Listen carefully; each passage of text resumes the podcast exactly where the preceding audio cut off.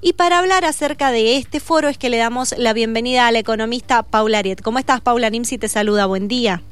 Hola, Nimsi, ¿cómo estás? Bien, muchas gracias por, por atendernos. Sabemos que andás de viaje, trabajando también, así es que, bueno, muchísimas, muchísimas gracias por dejarnos estos minutitos. Muchas gracias. Sí, estamos en Salta hoy. En, Salta. Trabajando por acá. Bien, bueno, ¿qué es lo que es este foro de compensaciones y beneficios que, que también llama la, la atención que va a ser 100% online el 18 de agosto? La, vos sabés que nosotros, esta es la doceava edición del foro y nosotros lo hacíamos siempre solo de manera presencial. Y desde la pandemia, cuando tuvimos, cuando vimos que estaba todo cerrado y el mundo parecía que, que iba a ser de una manera, lo empezamos a hacer eh, virtualmente y, lo hacemos desde, nuestra tercera tercera edición virtual, donde nosotros contamos cuáles son las expectativas en compensación y beneficios para los próximos seis meses y el 2023. ¿Qué van a hacer las empresas? ¿Qué ajustes van a dar? ¿Cuáles son los beneficios más utilizados? ¿Cuáles son las tendencias que hay hoy en, en todo lo que es compensación y beneficios eh, en la Argentina? Nosotros antes éramos una consultora local y hoy ya trabajamos en todo el país. Y ahora, por ejemplo, ¿cómo, ¿cómo se han posicionado justamente las, las empresas después de estos dos años de pandemia, este tercer año que empezó a abrirse todo nuevamente acá en, en la Argentina? ¿Qué, ¿Qué perspectivas tienen? Mira, este es un año muy raro y una de las cosas que vamos a tratar, eh, este es un año en el cual tenemos crecimiento, si nosotros analizamos la cantidad de búsquedas que tenemos abiertas, ha, sido búsqueda increíble, digamos, mucho crecimiento durante este año, pero ¿qué pasa? Las empresas hoy están como preocupadas por saber si esto es una tendencia que se va a mantener en el tiempo o una tendencia que va a bajar. De hecho, hoy ya están los primeros indicadores del nivel de consumo que, que determina CAME y ya muestra que en, los, en el último mes bajó un 3% el nivel de, de ventas minoristas en las pymes. Entonces, ¿qué hacen las empresas? Una de las tendencias que hay son remuneraciones variables. En función de cómo es el ingreso de la organización, de que si se puede sostener este crecimiento, en los aumentos que se van a establecer. Porque se entiende la pérdida del poder adquisitivo que tienen hoy las personas, pero como no sabes cuál va a ser el, el, en el largo plazo, si se va a mantener o si se va a sostener este nivel de ventas, que hoy la viste que más o menos está cayendo en algunos lugares, entonces un sistema de remuneración variable que permite lograr eh, darle un incremento a los colaboradores sin tener que poner en riesgo la empresa. Y esto eh, que, que, estás mencionando específicamente del, nivel de consumo minorista, ¿puede después influir en un corto, mediano o largo tiempo, dependiendo lógicamente cuál, cuál es el capital de la empresa, como mencionabas, en también la contratación de nuevos empleados? Es directo, hay una relación directa. Cuando el nivel de consumo baja, el nivel de contratación baja. Hay una correlación entre esos dos variables eh, muy fuerte. Entonces, lo más probable es que se vea que este crecimiento que se venía dando, en el que viste que en los últimos meses ha crecido tanto la, la cantidad de gente, la actividad, la, actividad laboral, la cantidad de gente que está trabajando, y también crece el desempleo. Eso quiere decir gente que está buscando trabajo. Y esto tiene que ver con altísimo nivel de inflación. Esta semana se va a conocer la inflación de, de julio, el día jueves.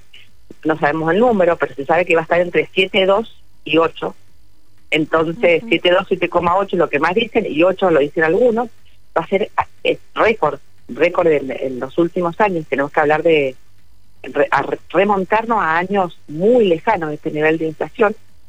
Eh, y eso automáticamente hace caer el nivel de consumo y automáticamente la demanda de empleo. Claro, claro. Y ahora, hacia, si, si nos tenemos que situar y dividir en tres, por ejemplo, hacia un corto plazo, ¿Qué buscan las sí. empresas hacia un mediano y hacia un largo plazo? ¿Qué, qué objetivos se pueden eh, diferenciar acá en esta, en esta relación de plazos, valga la redundancia? Es muy difícil porque uh -huh. hasta que uno tenga cierta estabilidad, eh, esto que pasó estos últimos dos meses complicaron toda la situación, porque vos no podés protestar.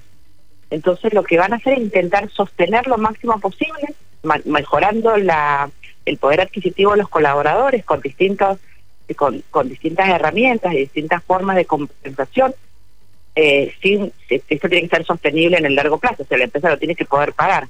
Claro. Con lo cual, en el corto, en el largo plazo no hay hoy y eso es un problema. Un país sin largo plazo no, no funciona. Eh, y mediano y largo plazo es, en el corto y mediano es sostener las estructuras y no creo que exista, el, el nivel de crecimiento va a ser poco. Fundamentalmente va a ser en aquellas empresas que que vienen creciendo desde hace mucho tiempo independientemente de la situación económica de la Argentina porque exportan muchos de sus servicios de una manera distinta.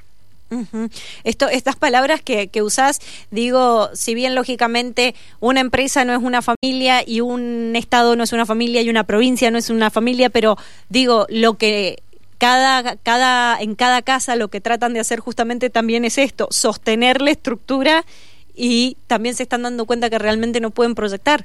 Porque Mira, para mí sí. funcionan como vos dijiste, funcionan, eh, si, bien son muy distintos, funcionan muy parecidos. Las, fíjate, las familias no pueden proyectarse, entonces vos no, vos no puedes hacer grandes compras de largo plazo, no puedes que es difícil llegar al auto, a la casa, muy difícil. Eso quiere decir que no te puedes proyectar, entonces ¿qué pasa? Aumenta el consumo. Consumen todos los pesos que tienen para liberarse de todos los pesos que tienen en su poder pero eso genera, como existe inflación, esos pesos cada vez rinden menos. Entonces es muy fuerte y eso mismo pasa en las empresas, no poderse proyectar, no crezco, no invierto y entonces como país no crecemos, no invertimos. Claro. Claro, claro, sí, la, la verdad que es una situación como como mencionaste que están ahí en la en la cuerda floja porque llama la atención esto, que crece la actividad laboral y que de hecho han salido un montón de notas y salen desde el gobierno festejando, pero también crece el desempleo y también crece eh, cómo está esto de la gente que tiene empleo y busca, ya no es el segundo, sino el tercero.